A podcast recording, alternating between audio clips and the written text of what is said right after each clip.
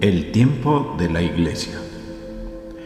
Hoy celebramos que Jesús, para poner fin a su tiempo entre nosotros, realizó el gesto de la ascensión de la tierra al cielo.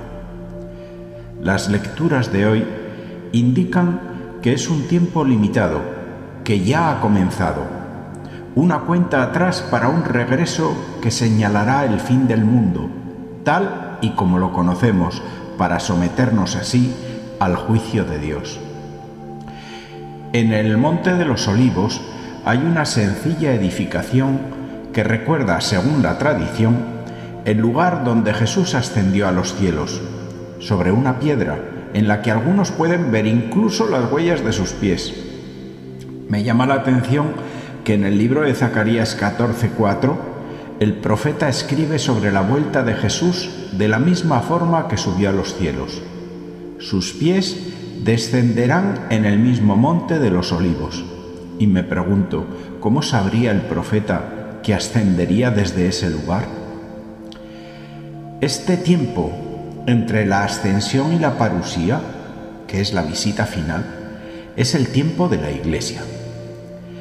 ¿Y qué tiene que hacer la Iglesia en este tiempo? Esperar activamente, evangelizando, preparando a los hombres para este segundo y definitivo encuentro.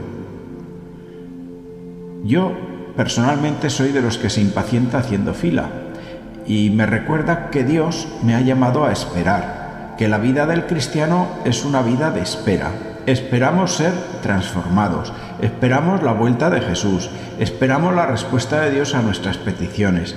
En definitiva, repito, la vida del cristiano es esperar. Cuando nos cansamos de esperar es cuando comenzamos a tomar decisiones equivocadas. Y la espera tiene una capacidad prodigiosa de revelar lo que hay dentro de nosotros. A veces en la espera aparece el monstruo que llevamos dentro. Estamos en un mundo sin grandes esperanzas, con valores en decadencia, con una crisis sanitaria que a la vez traerá otra económica que genera mucha incertidumbre. Un caos que parece cada vez nos adentra más en la oscuridad de la noche. Se intuye un gran dolor, como de un parto. Vamos a ser positivos. Todos sabemos que después de los dolores llega un nacimiento hermoso yo prefiero ver lo que viene después de este dolor, el nacimiento de algo nuevo. Y la Iglesia no puede ser ajena al nacimiento de esta novedad. Después de este cambio que se está gestando, yo me pregunto, ¿cómo será la Iglesia de la Esperanza? Algunos cambios que ya se intuyen, pues por ejemplo, con la falta de vocaciones, la pérdida de grandes asambleas dominicales, que van a dar paso a comunidades más pequeñas y más auténticas.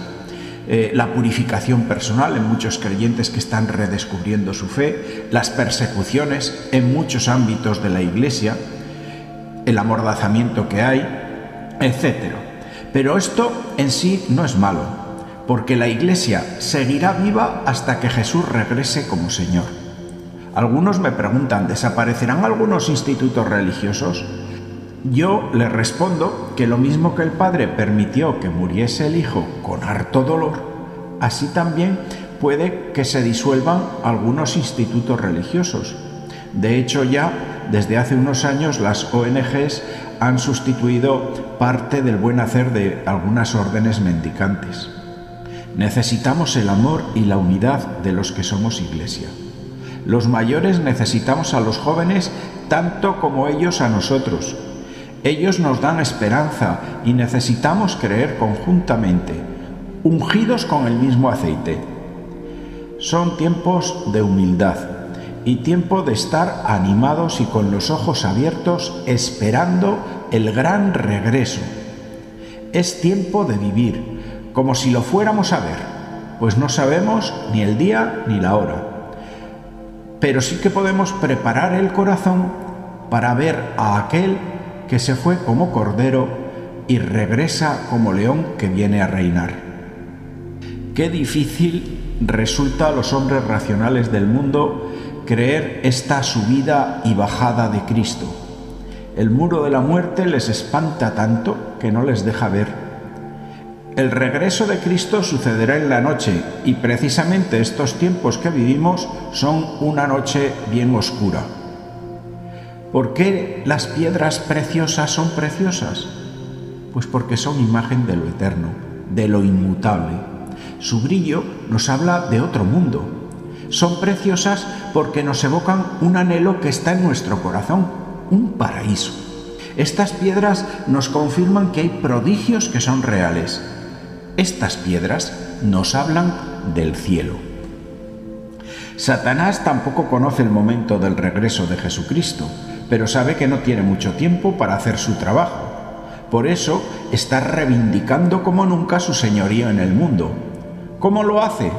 Pues muy sencillo, anestesiando conciencias, insensibilizando a la gente, metiendo miedo, alimentando ideologías populistas con todos los subgrupos que las jalean, adormeciendo a los creyentes con entretenimientos ajenos o contrarios a la fe, que son muy accesibles en televisión, en internet, por teléfono, en series, juegos, etc.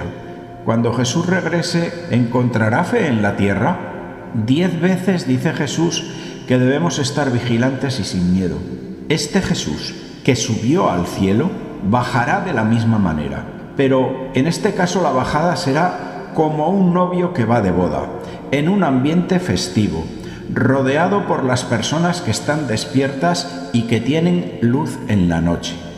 En la parábola de las diez vírgenes tienen todas sus lámparas, pero solo la mitad tienen aceite para hacer brillar sus lámparas.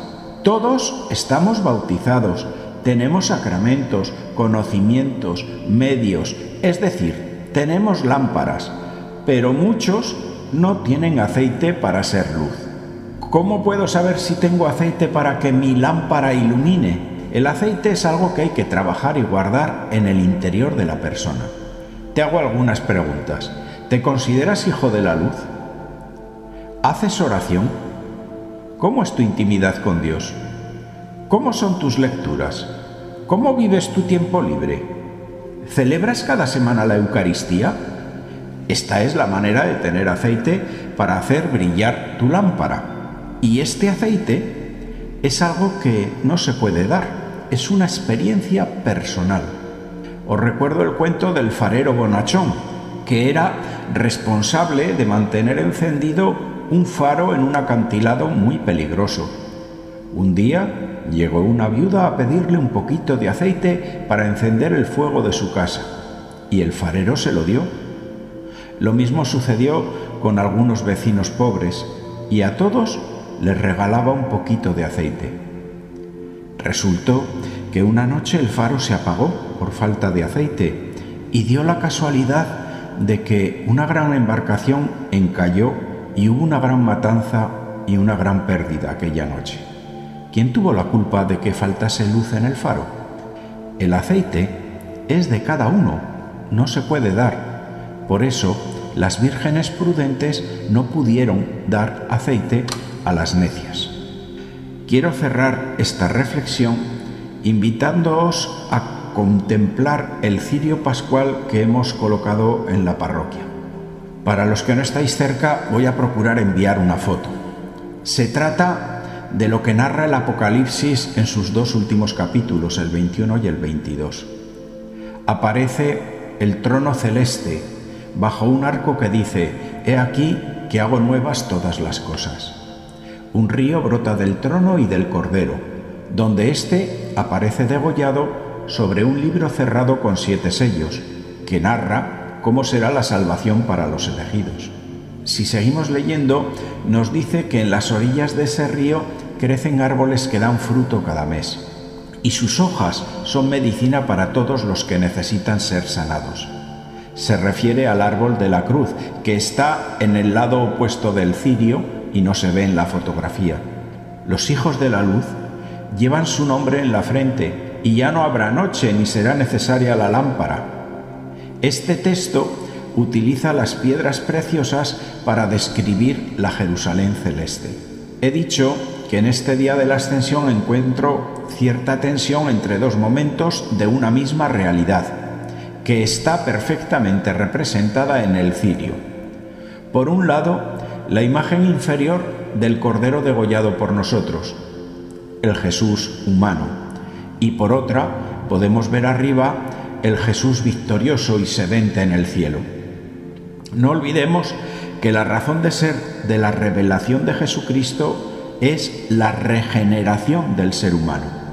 Así lo decimos en el credo. Y por nosotros los hombres y por nuestra salvación bajó del cielo. Y también añadimos, subió a los cielos y está sentado a la derecha de Dios, y desde allí ha de venir. Jesús nos dice, vengo pronto, yo soy el alfa y la omega, el principio y el fin. Dispongámonos entonces para una espera festiva, para un banquete eterno. Amén. amén.